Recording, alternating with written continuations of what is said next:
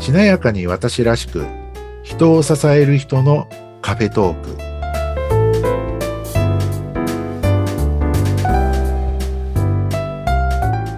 こんにちは西川学ですこんにちは、内谷沢子です。牛谷さん今日もよろしくお願いしますよろしくお願いします。さて、西川さん、今日はどんなお話でしょうかえー今日はですねちょっと僕用意をしてきましてはい、内谷さんにいきなりあのうん変なお願いをすいませ変んなお願いなんだろ う。しようと思ってるんですが、はいえーちょっとお願いがあるんですけどはい、なんでしょあうの両手の指をはい、ちょっと組んでもらえますかあ、組む、なんか、指と指の間に入れる感じですね。はい左右。はい。はい、交互に。指組んでいただきました。はい、あ組みました。組みました。ありがとうございます。はいはいあ今、どっちの指が上になってましたっけ左です。はい。左手の指が上ですね。上です。はい。左手、あの、左手の親指が上になってる状態です。ははい。い。わ、かりました。じゃあ、OK です。それ解いてくださ。はいい。何のこっちゃって感じだと。そうですね。な、な、何かな何が始まるんでしょうか あの、すいません。もう一つだけお願いがあって、はい。腕組んでください。腕組みですかはい。はい。腕組みます。はい。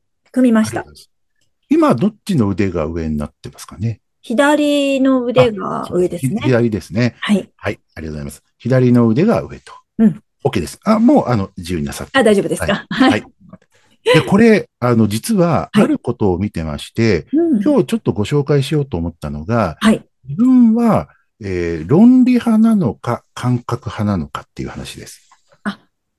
論理派か感覚派。はい。はい。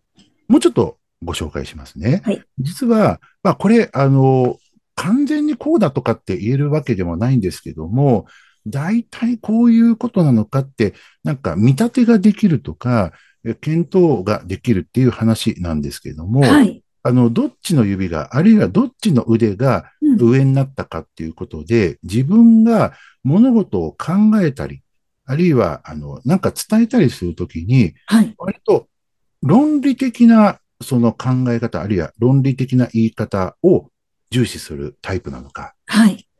感覚を優位とするというか、うん感覚を重視するのかっていうことがわかるって言われてまして、はい。えー、ちょっとあのネタばらしをしていきますね。はい。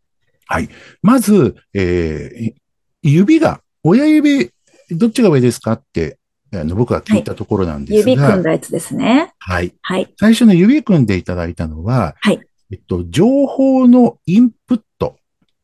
ああの入ってくる方ですね。はい。はい。話を聞いたとき、情報を捉えたときの、その理解の仕方、捉え方、うーん。自分が話とを聞いたとき、あるいは情報を受け取ったときの自分の理解の仕方、捉え方が、えー論理的に捉えていくのか、はい感覚的に捉えていくのかはい。です。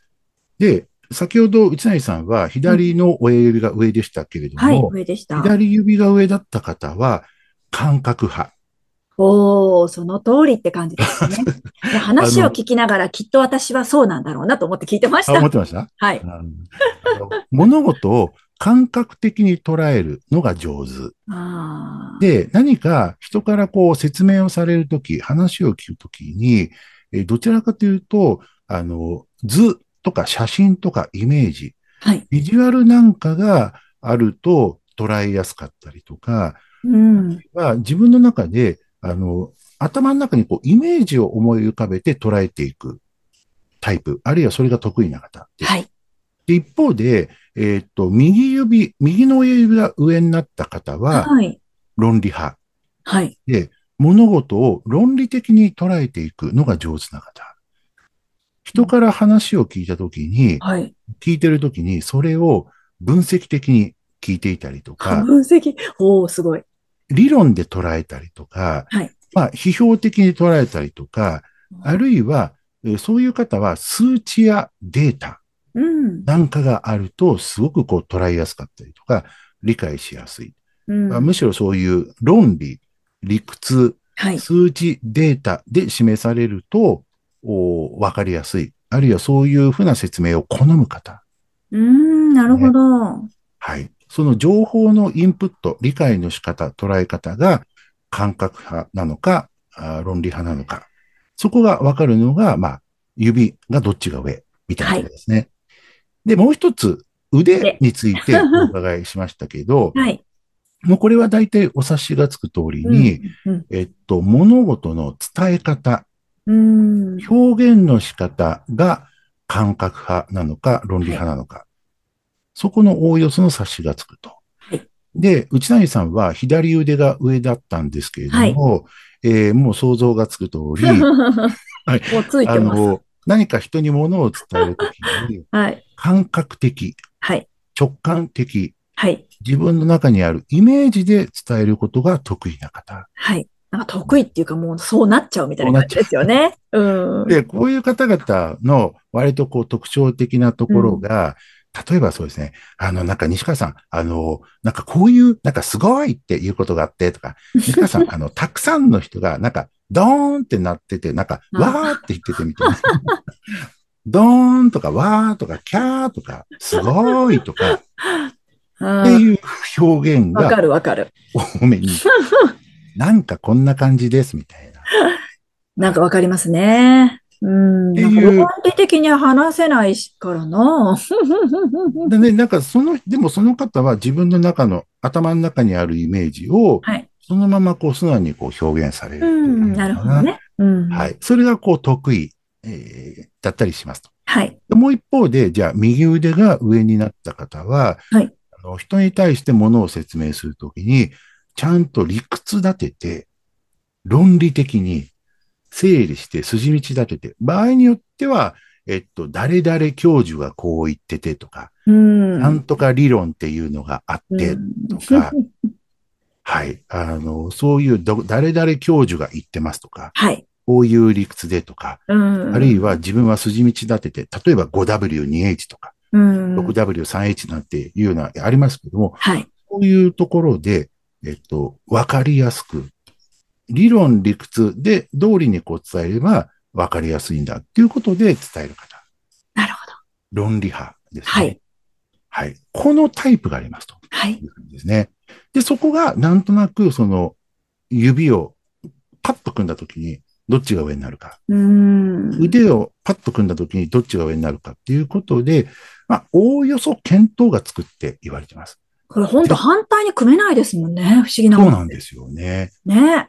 はい。で、これは気をつけていただきたいのが、はい。あの、どっちがいい悪いの話ではなくて、うん。単純にタイプです。はい。はい。ただ、これがもう一つ大事なことが言えるのは、自分がこうだからといって、例えばはい自分が論理派だからといって、相手が自分と同じと思うと、それは単純に思い込みだったりとか、うん。人に対するこう決めつけだったりとかするんですよね。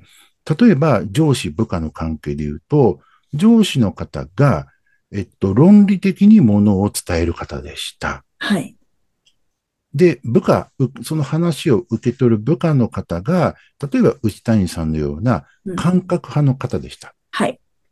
なんていうと、ここで結構上司の方が、どうしてこんだけ論理的に言ってやってんのに、こんだけ理屈立てて物を言ってやってんのに、わかんないんだよ、あいつは、みたいな感じで怒ってることも、まあ、割と多いんうん。わかる気がする。受け取る、例えば感覚派で受け取る方によっては、うん。その説明が、あの、論理的であるかどうかとか、はい。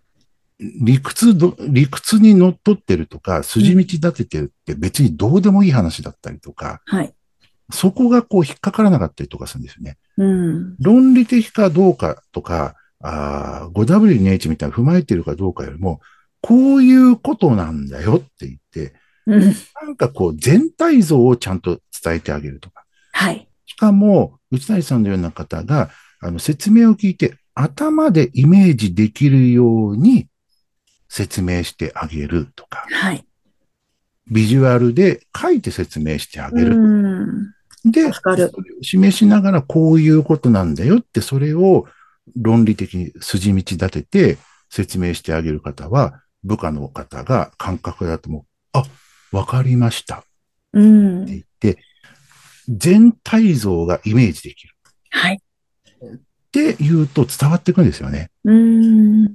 うん。なるほどね。